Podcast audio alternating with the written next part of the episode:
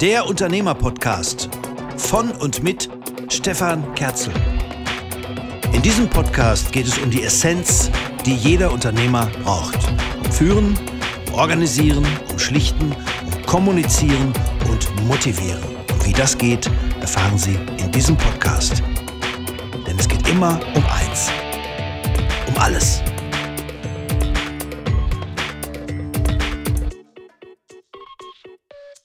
Nachhaltigkeit, die Formel für Erfolg und unser Überleben. Die Chance zum Wandel ist schwer, aber möglich. Wir können es an allen Ecken und Enden spüren. Der Tod kommt schleichend. Wie eine schwere Bleiplatte liegt seine Stille über der Welt.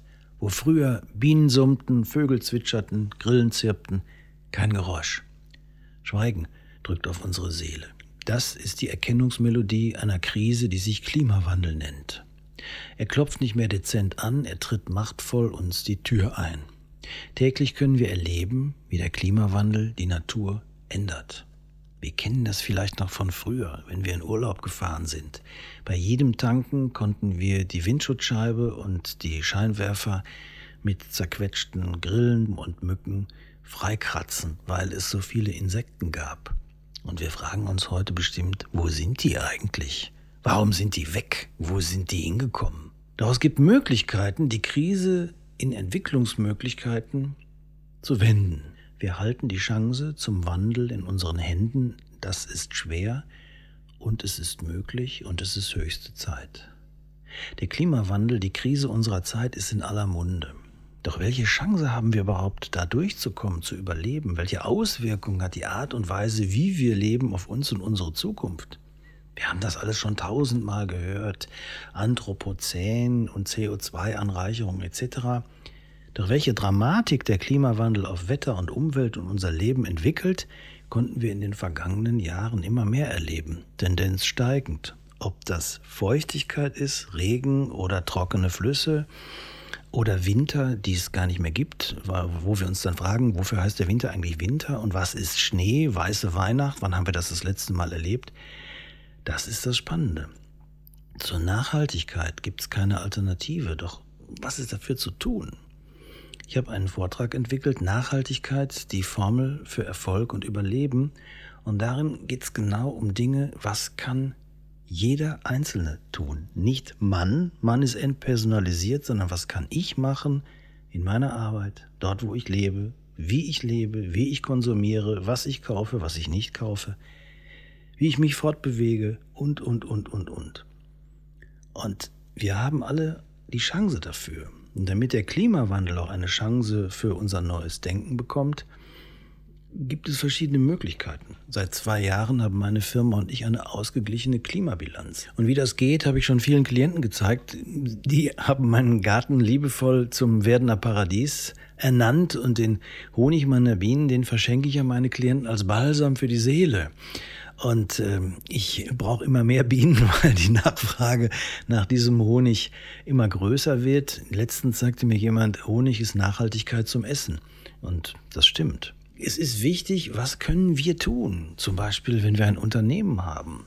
Was können wir machen, um dem Klimawandel die Stirn zu bieten und um unsere Klimabilanz vielleicht noch nicht auf Null, aber Stück für Stück zu verbessern? Zum Beispiel, indem wir die Fabrikdächer unserer Hallen und Liegenschaften begrünen oder das Gelände unserer Fabrik, unserer Liegenschaft, unserer Gebäude mit Insekten und vogelfreundlichen Hecken und Pflanzen um unsere Grundstücke herum verschönern, indem wir vielleicht Imker einladen, Bienen auf das Firmendach zu stellen, um das flüssige Gold einzusammeln, mit den richtigen Büschen und Sträuchern, die eine Firmenhalle umsäumen, bietet sich für die Flora und Fauna ein breites Spektrum an Entwicklungsmöglichkeiten. Wer kennt schon Weißdorn, Schwarzdorn, Sanddorn und Feuerdorn? Diese Büsche sind hier aus der Region, die sind typisch für unser Land und die sind Nektar und Lebensnektarquelle und Lebensraum für unglaublich viele Insekten, für unglaublich viele Vögel. Doch was sehen wir? Kirschlorbeer, der in der Gärtnerbranche auch als grüner Beton bezeichnet wird, Forsythien, die einfach nur gelb sind. Diese Pflanzen sind vollkommen wertlos. Die haben weder Pollen noch Tracht noch irgendwas. Die sehen einfach nur gelb aus. Das ist im Prinzip gelbes Plastik. Oder Tante Ellis oder Onkel Erwins Rhododendronbüsche. Und am allerschlimmsten sind natürlich die Steingärten. Da ist zwar alles sauber und ordentlich, aber vollkommen tot. Was aber kaum jemand weiß, diese Steingärten, die aus schönem weißen Kiesel so zusammengeschüttet worden sind, die sehen nach ein, zwei Jahren nicht mehr so schön weiß aus, weil dieser Kiesel sich langsam mit grünem, mit grünem Moder oder mit, mit, mit einem grünen Überzug ähm, verunstalten wird und dann kann ich es nur säubern mit harter Chemie. Das ist heftig. Ne? Entscheidend ist einfach zu überlegen, was kann ich machen, was können wir machen mit dem Vorgarten, mit dem Balkon, wo auch immer, um einfach, ja, Chancen für die Natur zuzulassen. Es geht jetzt nicht darum, dass bei mir alles zuwächst, um Himmels Willen. Aber eine Firmenhalle zum Beispiel, Letztens stand ich mit einem Klienten vor seiner Produktionshalle, 40 Meter lang, 20 Meter breit. Also habe ich zweimal 40 Meter außen und zwei Schmalseiten. Habe ich also 120 Meter Fassadenfläche. Und der Unternehmer hat einfach sich überlegt, was kann ich machen, um unter die Regenrinnen, die hier so umlaufen, vielleicht Vogelkästen oder Fledermauskästen zu setzen. Wir sind auf eine geniale Idee gekommen. Er hat etwa 30 Fledermauskästen in sieben Meter Höhe unter die Regenrinnen montiert. Und das Besondere, er hatte diese Fledermauskästen in der offenen Justizvollzugsanstalt in Castrop-Rauxel produzieren lassen. Das ist die größte JVA Europas, offene JVA Europas. Und dort kann ich bei den Insassen Holz- oder Metallbauprodukte in Auftrag geben. Und die haben nicht nur die Fledermauskästen wunderbar produziert, sondern die haben auf die Frontseiten der Fledermauskästen auch noch gleich das Firmenlogo gelasert.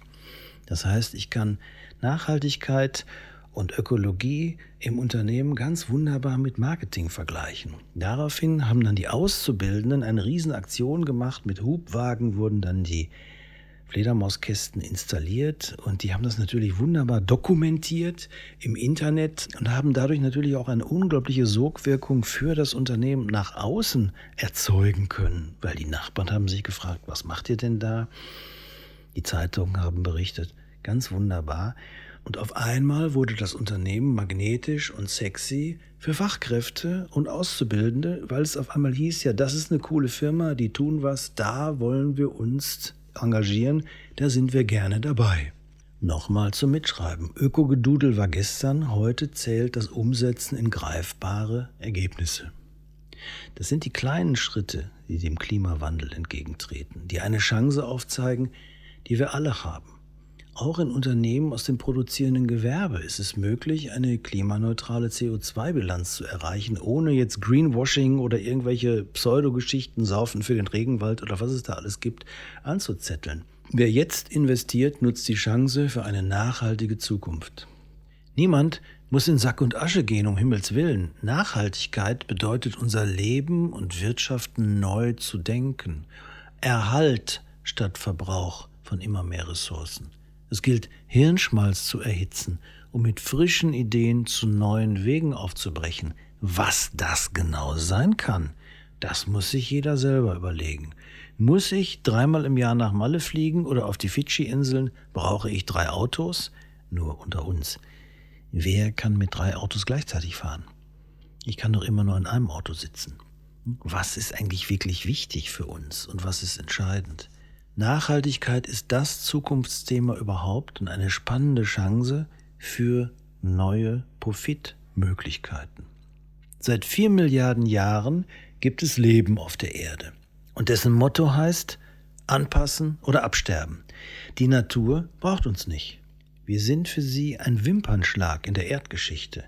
Die Erde kann auch ohne uns, das hat sie ja Milliarden Jahre gezeigt. Doch wir brauchen Erde und Natur. Ohne sie überleben wir nicht. Es gilt einzusehen, dass Nachhaltigkeit der Weg dorthin ist. Bienen zum Beispiel sind älter als die Dinosaurier. Sie haben den Meteoriteneinschlag vor 65 Millionen Jahren überlebt. Jedes Bienenvolk ist ein Beispiel für perfekte Organisationsentwicklung Und das ist für viele Unternehmerinnen und Unternehmer bewusstseinsanregend. Von Bienen lernen heißt Siegen lernen. Es geht darum, zu schauen, was wir machen können, denn der Klimawandel, der muss jetzt gelingen. Wir müssen uns nicht auf die Straße festkleben, sondern wir müssen überlegen, wie können wir die Dinge, die wir haben, neu ordnen, neu strukturieren.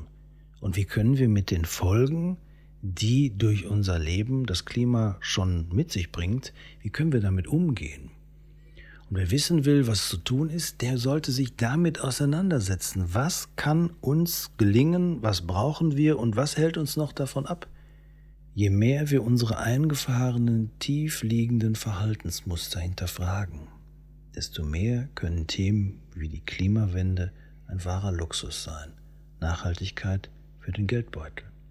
Alles hängt zusammen. Je mehr wir das verstehen, desto besser für unsere Zukunft. Es gilt diese Chance der Zusammenhänge zu erkennen, sie für uns zu nutzen. Das ist Nachhaltigkeit.